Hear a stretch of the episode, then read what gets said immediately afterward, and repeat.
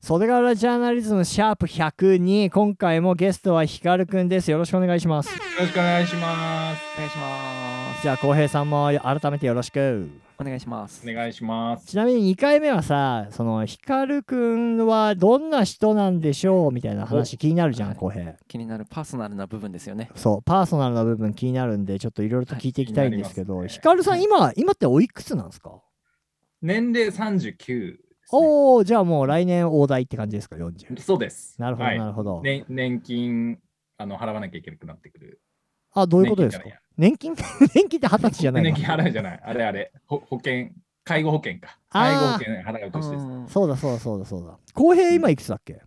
三十三です。あだから浩平やっぱりガクンと若いよねこうやって俺が41だからうんお若ですね。お若なん ですよフレッシュなんですよおっさんですよ。もう三十超えてたら。えいやいやいやどうなんですかそこうっち。そうそうそうそう俺俺たちを含めてお前 自己紹介自虐でうちらが余計傷つくやつやんそれおおってなるやつですよ、ね。まあでも俺おじさんライフ好きだけどね確かに。割と何も脳みその中変わってない、えひかるさんなんかこのい20代の時何してたんですか、ざっくりでいいんですけどえー、僕なんか、うんふふらふら就職もせずにうんやってた時期があって。うんうんその時に、あれですね、なんか、つくばとかに出入りして、え茨城の茨城の、はいはいはいみんなで村を作ろう、なんか、ダッシュ村みたいな、作ろうみたいなのに勤しんでた時期があって、ええもうそれで、つくばのそのおじいちゃん、おばあちゃんたちとよく絡むみたいな機会があったんで、あー割とそうなんだ。そうなんですよじ自由に暮らしてた時期がありますね。別にお金があったわけじゃないんですけど。ー、うんうんいや若さ若さゆえに何でもできあるそう頃です、そうです、そうです。えそれ村作りって何するんですかまあ、結局すごく頓挫したんですけど、うんそのなんかおじいちゃんおばあちゃんたちが使い切れてないうん持て余している、こう森とか山とかうん畑とかをうん自由に使っていいよみたいなくだりとか、おへた耕してあげたりあの草を刈りに行ったりとかーうえうんん。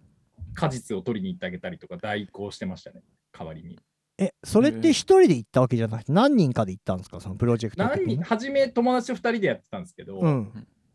まあ、なんで2人なんだみたいな話なんですけど、そもそも。うんまあ、その友達が筑波の大学院にいて、うんうん、で遊びに行くついでに一緒にじいちゃんばあちゃん手伝いに行こうぜっつって、うん山の斜面の草刈りしたりとかしてでそのうち楽しいから、うん夏休みとかに東京の友達呼ぼうみたいになって、うんうん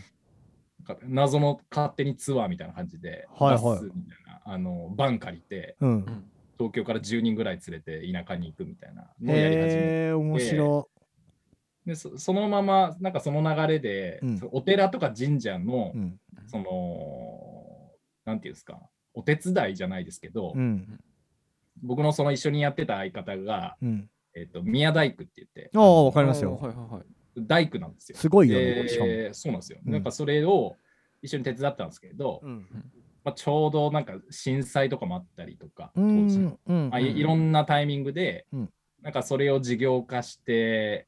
まあ、一般社団みたいな感じで、うんうんなんか地域を盛り上げようみたいなことをやり始めたんですよ。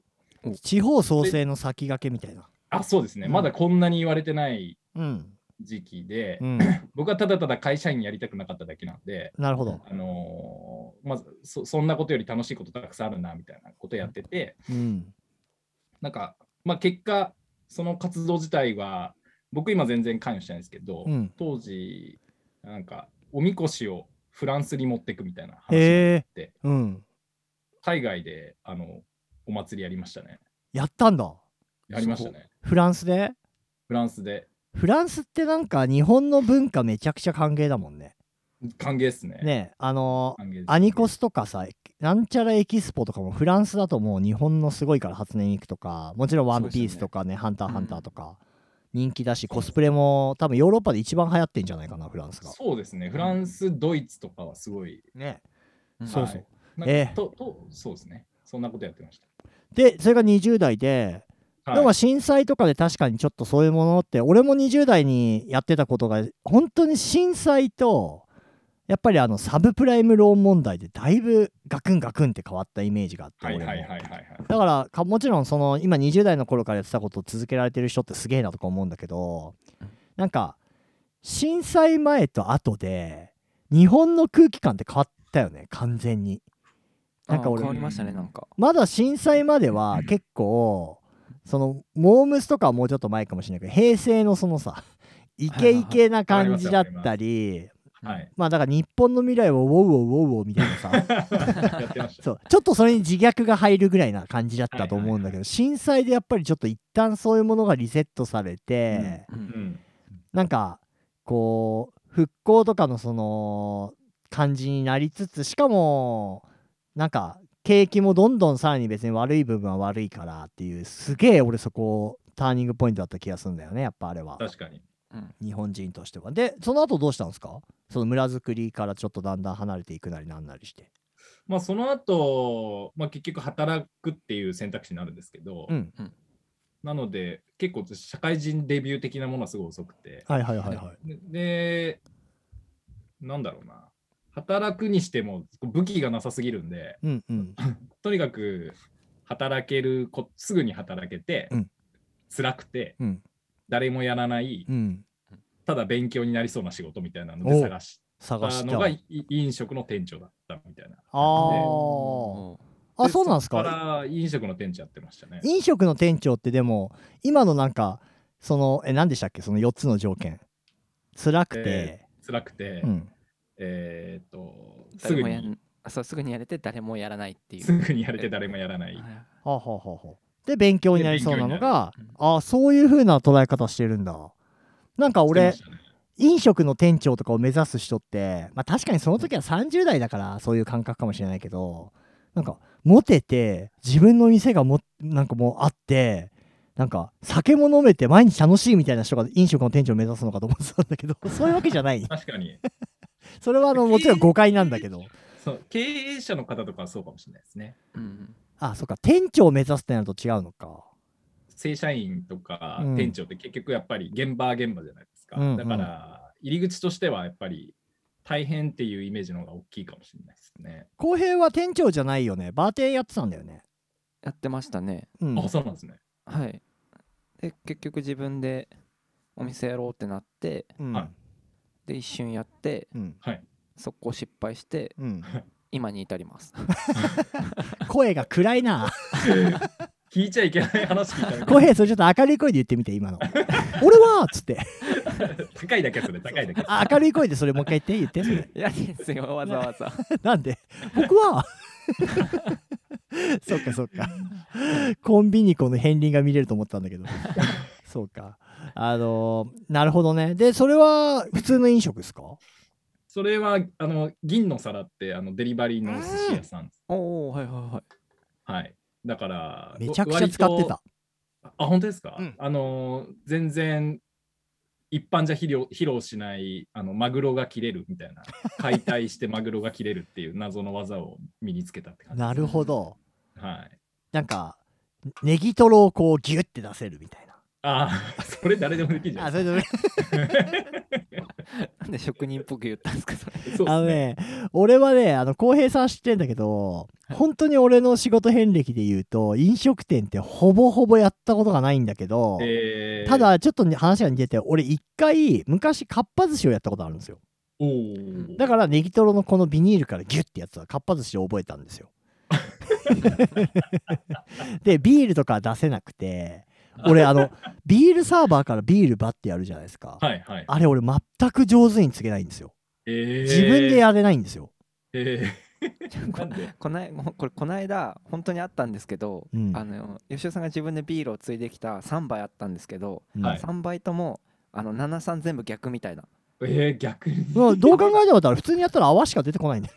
泡7ぐらいでずっと持ってきててすご そうなんですよなんかあのそう DJ とかってお酒持ってこられることが多いしい確かに飲食店のそのバーカウントとかの仕事をしたこともありませんどっちかっていうとお金を払う方はいはい、はい、前回の放送で気がついたら歌舞伎町に行っちゃってたって言ったんですけどはい、はい、あの歌舞伎町でカードを切るマンだったんであの 消費者なんですよ完全なる かっこいいかっこいい完全なる歌舞伎町の消費者だったんでなるほど何もそういうあのーなないお酒を継いだ経験が小学生に継がせるのと変わんないですだ からでいまだにいまだにですそれが結構アルバイトで通過する人とか多そうですけどうね。んだ俺唯一のかっぱ寿司がはい。瓶ビールだったんですよ なるほど。瓶ビールをお出しするだけだったんでなるほど。そうだから瓶ビールに継ぐのは結構上手に継げるんですようんへー人に継いであげたりとか、まあそれこそあの社会人としてあるじゃないですか忘年会とかでも目上の人にビールこうとか親戚のおっちゃんでも継ぐっはてい、いうはいはいはい。親戚のおっちゃんに何しますかってビールサーバーが継がないでしょだって確 かにねないですね。なかなか聞かないですそうねそう。あお父さんみたいなお父さんいつもお世話になってもう孫もね大きくなってちょっとじゃあビール行きますっつってサーバーから出さないじゃん確かに。そうなんですよだからそれ苦手っていうまあちょっと話それちゃったんだけどじゃあ銀の皿で修行してではい。じゃあ今は銀の皿の人ってことでよろしいんですかいや もう全くかけ離れましたね。ですよね全く違う仕事やってはて、いまあ、なんか転職はたくさんしたんですよ。その時に、なんかこれすごい真面目な話になるんですけど、うんうんそもそも少子高齢化になるから人減るじゃんみたいな働く人が。うんうんうんでもその長生きみんなするから、うんサービスしてほしい人は増えるじゃんって思ったんですよね。うん、うんおじいちゃんとか増えるからえそうですそうです。そうですだからたくさん仕事ができれば、うんいいなと思ったんですよ。一人で。何でも屋さん的なこと何でもやまあ困ったらうん違う仕事ができるとか、ああ、うん手に職がいっぱいあるといいとうん、みたいな、うんうんうんやったことがある仕事をたくさん持つってことが、そのい普通のサラリーマンをやるっていう体でも強いなと思ったんですよね。はい当時はい確かになのでなんか3年間でこの仕事は辞めるって決めて働いてたりとかあーもうここは1年で辞めますって言って入ったりとかしてあ結構へ自由にあの転職しまくるってことをややりましたね。じゃあ仕事のキャリア経験がめっちゃあるってことですねキャリアはあの逆に大事にいっぱいするってことをやってましたね。ほえーーすごいはい。確かにでも今の時代求められてるスキルって結構そういうとこありますよね。そうですね。なんか一人でなんか職人一筋だけじゃやっていけない時代が来てるというか、はいはい、ね、いろんな仕事、事だったりそれがまあネットとかでつながっちゃうから、うんより早いじゃないですか A と B がすぐデジタルでつながっちゃうから、はいい、ろんなことできた方がそうですそううでーす。んなるほどそれはすげえ面白いなで、 6うん、回、6回転職して今の会社にいるって感じです。あなるほどなるほどなるほどえ今は何の結局何何をしてるんですかじゃあ今は今は、うんあのー新宿界隈で割と有名、有名なのかな、知ってる人は知ってるようなうん会社うのん店舗を運営してる会社のうん人事の仕事やってます。やば聞いたか浩平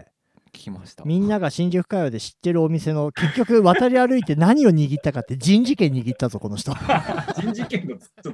と言葉の、ま、あれ嫌ですけど、 それ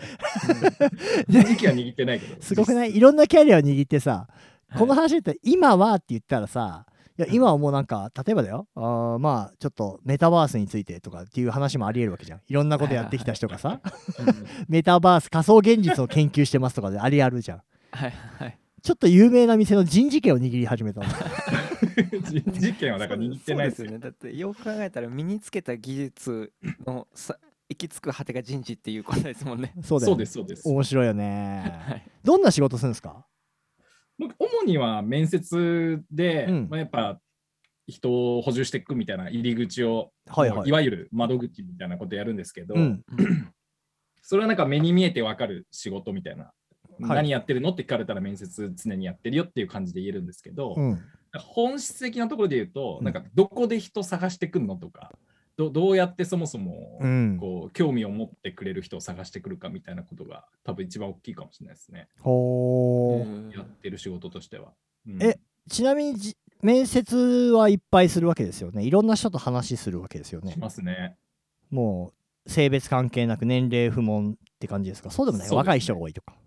いやもう、まあ、言うても30代後半、40代ぐらいまでが上かなって感じですけど、ううんん今人バラ材バラって感じ人材がだって人材不足とかいつの間にか昔は就就職氷河期とかあったけど、はいはい。今はなんかこの人手が足りんとかね優秀な人材をどう取るかビズリーチみたいななんかさそういうってななってますね。ありますよね。ねいろいろねありますありますあります。だから人を見つけてくるってやっぱりすごく求められてるのかなまあ俺全くそういうの分かんないから、うんどのどういう感じなのかは社会的には分かんないけどだから一般的にはそのさっき出たビズリーチさんとか、うんあとはリクルートさんとか、うんマイナビさんとかって言われる、うんなんかよく転職サイトみたいなのうんうんうにん使われる、あの業界的にはなんかナビ媒体って言われるんですけど、はいはいナビ媒体うんそういうところに登録してる人にアプローチするみたいなのがうん多分一般的って感じですよね。へえじゃあ御社の場合もそうなんですかそうでもない基本はそうなんですけど、うんなんか僕個人的にはなんかそそこに頼りすぎてるこう人事の世界がすごくアホ臭いなって思っちゃってて、うんうんうん結局その媒体なかったら採用できないってなっちゃうんうで、んまあ確かになん確かにかねいあんまり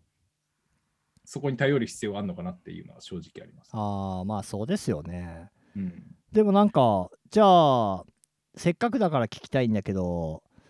面接を突破するコツってあるんですかコツうん、よく聞かれるんですけど、うん、突破するよりもうんなんかこう、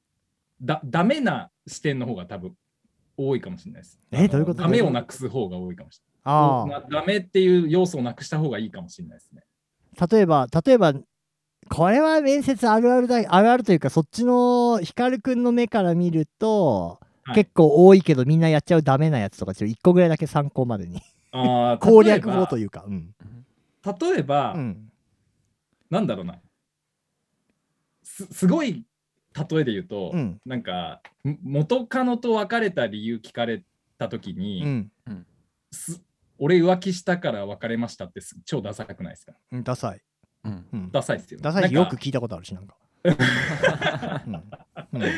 なんかそそれをコンコンとその元カノの悪口言っちゃうやつみたいな超ダサくないですかダサいあああ、なるほどなるわほかどりあ。ますなんかそれに近いかもしれないだかいやら前の会社の悪口じゃないですけど、はいはいうんなんか上司にすごいこうされましたああされましたみたいなあわーいやわかるよと、うわんそういう時もあるよねわかるよっていうのはあるんですけど、うん結局前の会社めっちゃディスるみたいな感じのああ方がやっぱ多いんですよね。それは嫌だあねー面接なるほど聞いててもうん確かにまあすごくナチュラルに出ちゃうんですよ、しかも。あのーオブラートに包んでいい言葉で言うんですけど、うんはい。それ本質はでも文句だよねみたいいな。やー面白いなその話なるほどねなるほど、っていうね確かにそっなるかほどいろいろ優しく言ったりなんで前の仕事辞めたかって言った時にああだこうだ言うけど結局全部その会社のせいだったりそうですね。前の会社はなんか俺にとってどうのこうのみたいな愚痴みたいな文句みたいなばっかりそをうそうそうオブラートに包んでなので御社を目指しますとか言ってるやつが多すぎってことね。あそうです なるそうですそうでほすど多い、めちゃくちゃ多いですね。おもれ面白いですね、これ。俺とか浩平そういう話大好物だからねそうなんですね。なんかそれってやっぱりな分かるけど気持ちは分かるけど、うんじゃあその時付き合ってた彼女にしっかり彼氏として向き合ってたのかなって思うと、なんかずっとねい家にひ紐状態でいて、うん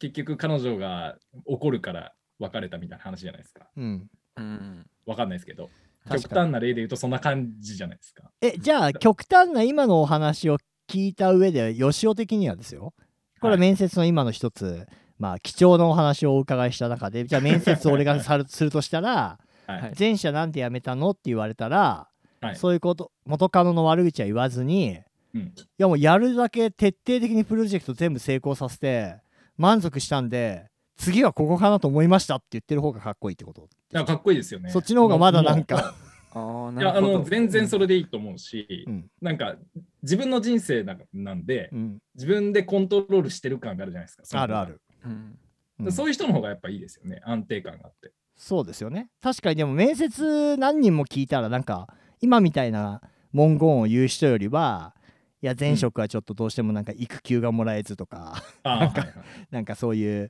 ちょっと残業が多い割になんかプロジェクトの未来が見えないとか、そういうわけわかんないことばっかり言うあってことそうですそうですそうですそうですそうですなんか上が詰まっててみたいなあーなんかで詰まるところ、え選んだの自分じゃんって話じゃないですかうんはいはいはいうんそその彼女と付き合ったの自分じゃんって話じゃないですか、うん初めうにんうんうんうんそその決断した自分を全否定してるってことはうんなんかその今のじゃあ次新しいことを探す時のその決断ってどうなのって思っちゃうんですよ。なるほど確かに本当浩平いい話聞いてんな、いや マジですか、うん自分だったらどうしようとか考えちゃい ますね。考えるしまあ俺は別にあの今今どっか面接に行くっていうタイミングではないんだけど例えば明日ね7月からの仕事どうしようっていう人とかもいるわけじゃん、世の中には山ほど、はいなるほど。そういう人って多分面接をまずクリアしなければ始まらないしさ、うん必死になるだろうけどさうん、こういうそれこそ面接攻略の本とか1000円で買う人もいるわけじゃん確かに。 だからそんなあのー今そういうお仕事をしポジション的にしている人が言う生のしかもこの「袖ヶ浦ジャーナリズム」っていうわけのわからないポッドキャストでこの 金言が出てるよね、すごいですね。うん、はやっぱりあれあれだよ浩平うちらはもいポッドキャストこんなノリでさ、い。やれあそこのお店はなんか夜のエッチなお店をやってるらしいとかそういう袖があるのローカル情報をつお伝えして 早100回超えたじゃんはい。 3桁になるとね3桁超えてくるとあの身のある情報が増えてくるっていう そうですね。あそこのあそこのガードレールはず危ないから小学校に危ないから OK とかそういう さ田舎の人しかわからロなーカいそうそうしかも住所ぼもろ言う感じの ねポッドキャスですトね。もろですね。あそこのコンビニ店員は俺のことが好きだとかわけわかんない話最高ですね、それ。 なるほどね。いや、ちょっとヒカルさん、まだ続きますよ、これ。第第3回いくんで、面白いなぁやっぱ、ほんとね、こう、身のある話が突然飛び込んでくる袖ヶ原ジャーナリズムとか、スポンサーはクラナみたいのらしくの美容室でからスポンサーと受けてやっております。じゃあ、引き続き、ヒカルさん、よろしくお願いします。はいよろしくお願いします。